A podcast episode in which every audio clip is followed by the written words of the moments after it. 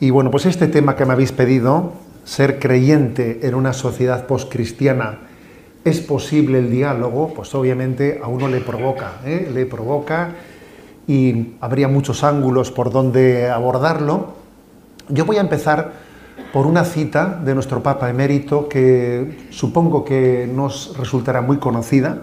Para mí es una de esas joyas mm, del pontificado de Benedicto XVI que, que generalmente, no por su altura intelectual, pues lo, hemos visto en el diálogo con, filósofos, en el, diálogo, con los hombres de pensamiento, pero que pocas veces lo hemos visto en su expresión, en su encuentro con los jóvenes.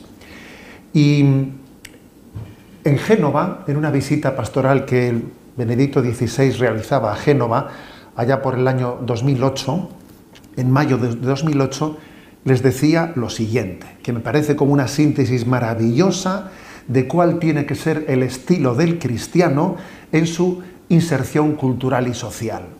No se puede decir más con menos palabras en este consejo que nuestro Papa emérito le daba a los jóvenes. Y yo lo refiero a todos nosotros sobre cómo dialogar, cómo hacernos presentes en una sociedad poscristiana. Les decía, permaneced unidos, pero no encerrados. Sed humildes, pero no medrosos. Sed sencillos, pero no ingenuos. Sed reflexivos, pero no complicados. Entablad diálogo con todos, pero sed vosotros mismos. Me pareció una, una síntesis de con qué estilo, con qué talante presentarse ante el mundo, que yo creo que es quizás la, eh, pues el resumen perfecto de esta conferencia que me habéis pedido, ¿no? Cómo, cómo ser creyente en una sociedad poscristiana. ¿Es posible el diálogo? Bueno, el diálogo es un instrumento clave, clave, porque Dios ha querido que seamos complementarios. Dios no nos ha hecho autosuficientes. Eso no ha formado parte de los planes de Dios. Dios no ha querido que seamos autosuficientes. Seguro que si yo, eh, pues ahora pregunto personalmente a los que estáis en este auditorio, todos identificaríais a personas muy concretas que han sido claves para enriqueceros en la vida. Algún profesor concreto, alguna persona, alguien que se cruzó en vuestra vida, alguien que fue clave para enriquecernos, ¿no? Sí, eh, Dios ha querido que no seamos autosuficientes. Por eso el diálogo, el encuentro, forma parte del cauce querido por Dios para llegar a esa cosmovisión más plena a la que Dios quiere conducirnos. Pero, a ver, cuidado, el diálogo no es un fin en sí mismo, ¿eh? no es un fin en sí mismo, es un medio es un medio para un encuentro con la verdad. Las etimologías siempre ayudan, ¿no? Entonces vamos a fijarnos en la etimología de diálogo. Para dialogar es necesario tener logos, porque el diálogo es intercambio de ideas. Y en una cultura relativista es difícil dialogar, porque se niega el valor del logos. Y tal vez ¿no? habría que aconsejar más silencio y reflexión, para poder después dialogar. Bien, pero partimos de que creemos en el diálogo porque Dios no nos ha hecho autosuficientes, nos ha creado en comunión, nos ha hecho complementarios. En segundo lugar, el verdadero diálogo solamente puede darse cuando parte de una identidad profunda. Es lo opuesto a la actitud acomplejada quien está acomplejado difícilmente puede dialogar. Habéis mentado, ¿no? A nuestro queridísimo don Fernando Sebastián, ¿eh? pues que tanto bien ha hecho ¿no? en la reflexión de la Iglesia de España. Leo yo este, esta expresión de este libro, último libro suyo recopilatorio, ¿no? Dice él, si nosotros nos censuramos a nosotros mismos según la opinión de la cultura secularizada, pronto perderemos nuestra identidad y pensaremos como los que no son cristianos. Actuar así es un modo encubierto de sometimiento y de apostasía, dice él. Ojo, ¿eh? que es un modo encubierto, esa especie de autocensura acomplejada. La verdad que no se expresa se va debilitando. Por lo tanto, eh, el verdadero diálogo nace de una identidad profunda. El, el diálogo no se puede reducir a una apertura a la mundanización o a una adaptación superficial. En tercer lugar, digo, no, no cabe diálogo sin identidad. Cada uno tiene que dialogar desde su identidad, no acomplejada. Pero para poder tener identidad, y este es el tercer punto, de partida, hace falta tener una convicción de sentido, un sentido superior al que yo tengo que configurarme. Y nosotros los cristianos lo tenemos, que nos ha sido revelado en Jesucristo. Hemos sido creados por amor, para un proyecto de amor que se realiza en la extensión del reino de Cristo ya en este mundo, que será consumado en la vida eterna.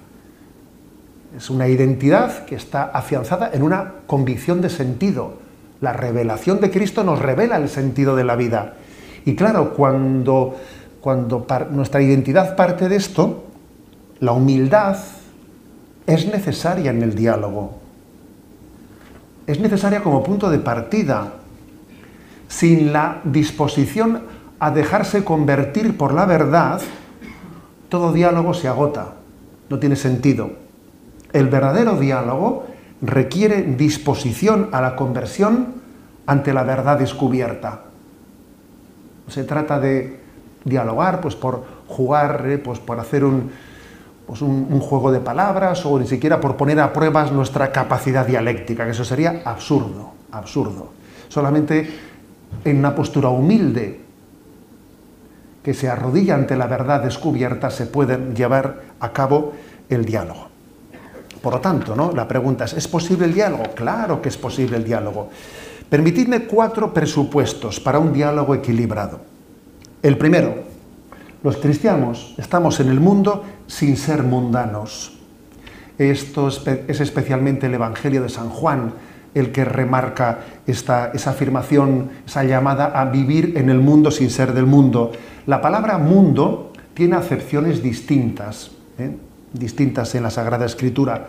El mundo como, como creación de Dios y vio Dios que era bueno, escenario en el que tenemos que glorificar a Dios. Pero también hay otra acepción del término mundo. Mundo como aquello que es contrario, lo mundano, la mundanización, como aquello que es contrario al designio de Dios. Y se nos llama a no ser mundanos, a no ser mundanos.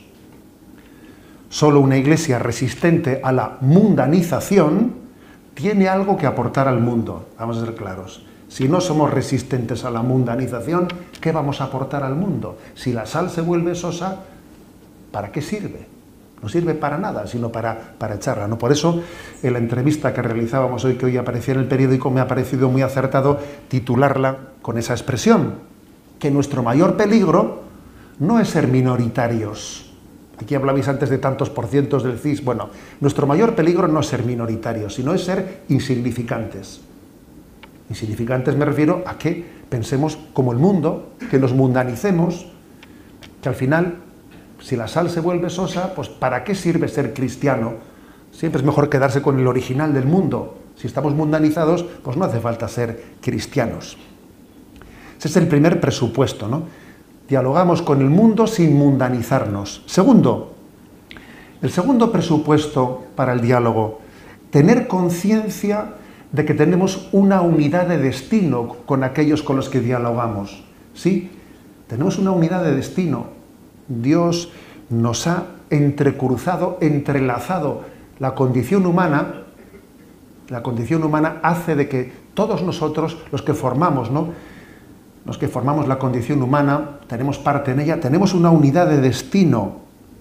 Nosotros, fijaros bien, creemos en el bien común. Hoy precisamente cada día suelo enviar yo un mensaje a redes sociales, ¿no?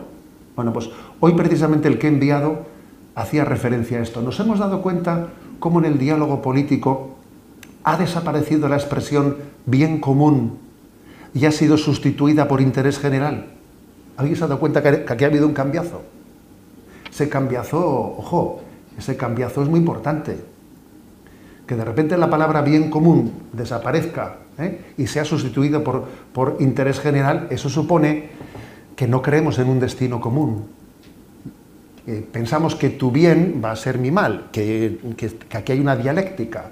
Una dialéctica, tu interés va en contra del mío, el mío va en contra del tuyo. No, no, nosotros creemos que tenemos una, tenemos una unidad de destino y que, y que por lo tanto existe un bien común. Tu bien es el mío, mi bien es el tuyo. No es verdad que exista una dialéctica una dialéctica en la que un interés tenga que luchar contra el otro y a ver quién es el que mantiene el pulso en esa dialéctica, que en el fondo es la teoría marxista de la lucha de clases, que un bien es contrario al, otro. No, creemos en el bien común. Aquí no sobra nadie. Todos formamos parte de un designio común. Tener esto en cuenta para el momento del diálogo es clave. De lo contrario, buscaremos vencer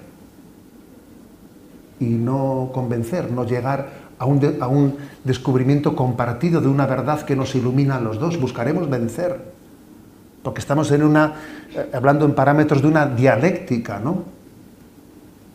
El tercer presupuesto, primero el no ser mundanos, el segundo el creer en esa unidad de destino, el tercer presupuesto, tomar conciencia de nuestra vocación social, social frente a un individualismo que es, hegemónico.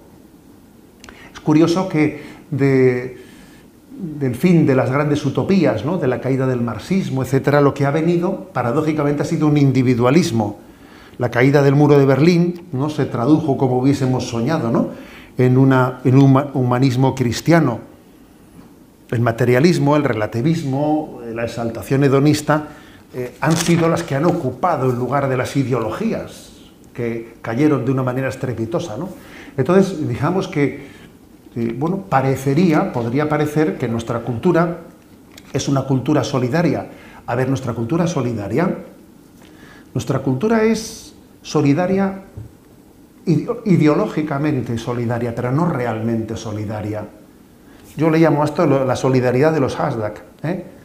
de esos hashtags que se utilizan eh, en Twitter, etcétera, bueno, pues porque nos, sumamos a todas las causas solidarias, eh, no sé si habéis visto un sketch de José de la Mota muy gracioso, en el que se plantea lo que es la solidaridad pues, teórica. Alguien que estaba en Twitter, pues, pues eso, retuiteando todas las causas solidarias y entonces le traen pues eh, un, burro a su casa para es que usted ha retuiteado que salvemos el, burro ibérico y entonces le llevan a su casa un burro para que lo, para, que lo acoja y usted ha retuiteado salvemos a todos eh, los, olvidados del mundo y le empiezan a, llevar, bueno, y entonces dice no, no, si únicamente estaba retuiteando, claro, esa es la solidaridad de los hashtags, ¿sabéis? ¿Eh? Pero que está muy distante de la solidaridad real.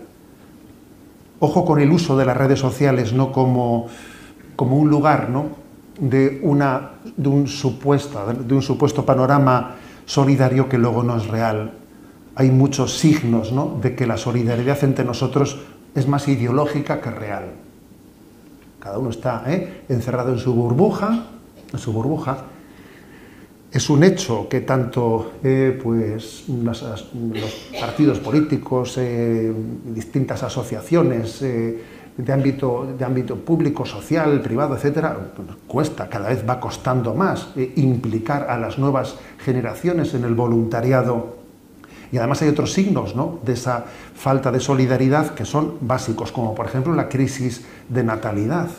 La crisis de natalidad es muy indicativa de la falta de esperanza, de la no solidaridad con el destino del mundo. El individualismo es el cáncer del siglo XXI en gran medida. Cada uno se, ha, se ha centrado en su burbuja y nos falta caer en cuenta de esa vocación social que los cristianos descubrimos desde la llamada a formar parte de este reino de Dios que se abre paso, que se quiere abrir paso.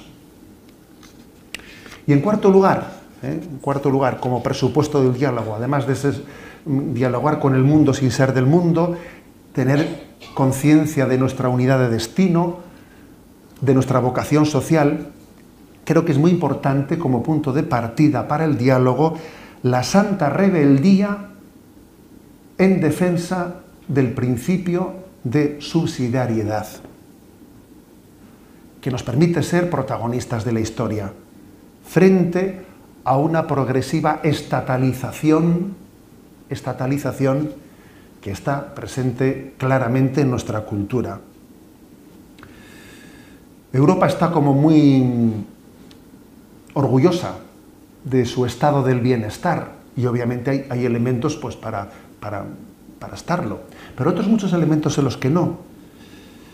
Porque ese estado del bienestar, en los parámetros en los que actualmente está configurado, esconde también esconde una renuncia, una dimisión, ¿eh? dimisión del ciudadano de su participación como protagonista de la historia. Una vez conquistado el poder, las administraciones públicas adquieren un poder omnímodo, el Estado se convierte en un nuevo Dios, dueño y señor del destino de cada individuo, se convierte en un ídolo al que hay que adorar para que nos solucione todos los problemas, todos los problemas, ¿no? Desde la educación, eh, el bienestar social, el hombre queda a merced de un Dios Estado providente con el que se consigue anular a la sociedad civil y a cualquier institución intermedia entre el Estado y la persona. Cada vez hay más Estado y menos sociedad.